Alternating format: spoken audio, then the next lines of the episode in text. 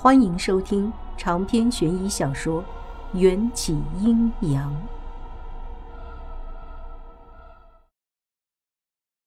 迎战漠然的看着秦玉郎，就像在看一个注定的失败者，不带一丝怜悯。另一边，无言老道等人已经念完咒语，一道蓝色的火星从天空突然出现，不偏不倚的落在了邪神身上。那火苗便是三味真火，一经碰触，就如同妖异的蓝色妖姬，绽放出神秘而又炙热的烈焰，吞噬着周围的一切。所有的触手都在顷刻之间被三味真火点燃。处在花心之中的解忧公主发出了尖利、痛苦的惨叫。那双从花心中探出的双眼，似乎有那么一刻，从极端的贪婪和食欲中恢复了一丝清明，对于自己的遭遇流露出几分绝望和即将解脱的期盼。最终，这一切都消失在湛蓝色的大火中。秦玉郎慌乱地大喊着：“乐儿，撑下去，乐儿！”解忧公主的喊叫在火焰中变得几不可闻。迎战抓紧的鞭头松懈下来，秦玉郎扔下鞭子，跌跌撞撞地走到被烧得不能动弹的邪神面前，在谁也不能预料的情况下冲进了火海，张开双臂，紧紧地抱住了满身是火的解忧。秦玉郎，你疯了！快出来！我还念着两千年前那个单纯淳朴的秦玉郎。在世人眼中，他是个罪人，做了十恶不赦的事情。可他犯下的最大的罪，仅仅是因为他爱上了一个不属于他的女人。秦玉郎的身体被三味真火吞噬了，浓烈的烟雾中，我们看不见他的表情，但他的声音却透露着惋惜和不甘。就当我疯了吧，我只是希望有个人能爱我。大火整整烧了三十分钟，将一切都烧成了灰烬。除了被烧成焦炭的 VIP 休息室，在秦玉郎与解忧公主拥抱的地方，还留下了一颗焦黑的种子。迎战捡起种子，放入我的手心。夫人，可知这是什么种子？我知道。它的名字叫做并蒂莲，顾名思义，便是同一茎上生出的两朵莲花，是极为珍惜的品种。真好啊！不经一番寒彻骨，怎得梅花扑鼻香？秦玉郎和解忧公主兜兜转转，走了那么多的弯路。虽然不再是人，却终能变成一株并蒂莲，永远守在一起了。而我和迎战之间，却还有红线的诅咒无法摆脱。那日，我失血过多，陷入了深度昏迷。睁开眼，就看见迎战那张帅得人神共愤的脸，伏在我面前，对我勾魂一笑。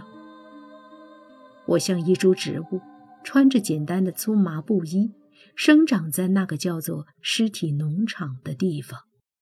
那些被邪神吞噬的身体，全都依靠着土壤中神奇的养分，恢复如新。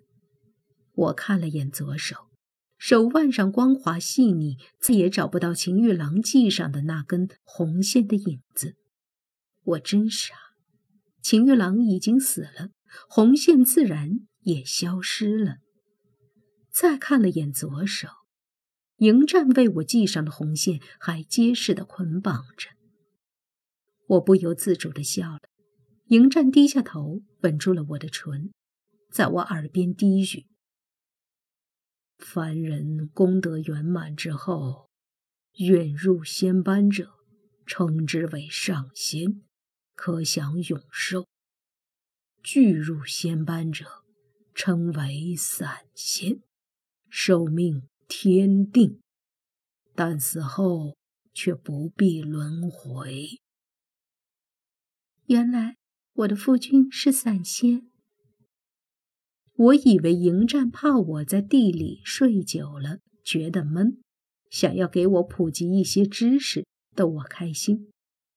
那么，夫人可知散仙死后会去到哪里？我好奇地摇摇头。迎战抬头看向了西方的天空，是一个叫做洞天福地的仙境。永寿福禄，那个地方看似与世无争、无忧无虑，但没有夫人的地方，为夫不想去。慢慢的，迎战又将视线转向我，这一次，他如深潭般莫测的瞳孔中波澜起伏，让我莫名有些不安。我不由微蹙眉头，但被那只长着薄茧的指腹轻轻揉开。所谓功德，极善而累，极恶而消。极善很难，往往需要数十年如一日；极恶却很容易，只需要杀几个人便可。为了活时留在人世间，还有死后进入轮回，我不得不杀掉了一些人，来消除我的功德。说到这里，迎战的视线暗淡下来，看向我身边的位置。我也不解地顺着他的视线看去，这一看，差点把我震惊的魂儿都掉了。只见。身边原本黑色的土壤已经被鲜血染成了红色。无言老道、孔章、牛翻天、景千夏，还有将我养育成人的外婆，都横七竖八地惨死在血海之中。是你杀了他们？我的声音颤抖的不成样子，根本不能相信。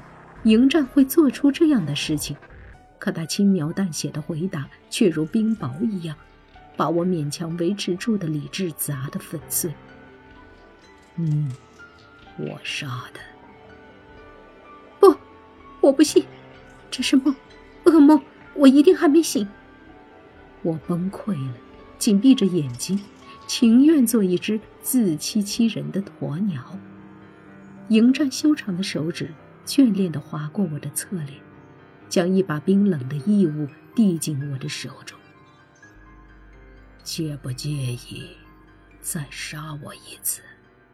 这样，红线的诅咒就能解开，我也能再作为一个凡人，等着能够遇见你的每一个生生世世。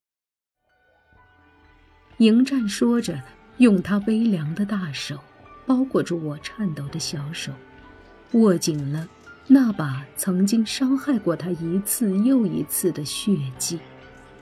我的脑中一片混乱，完全石化了，甚至忘了哭。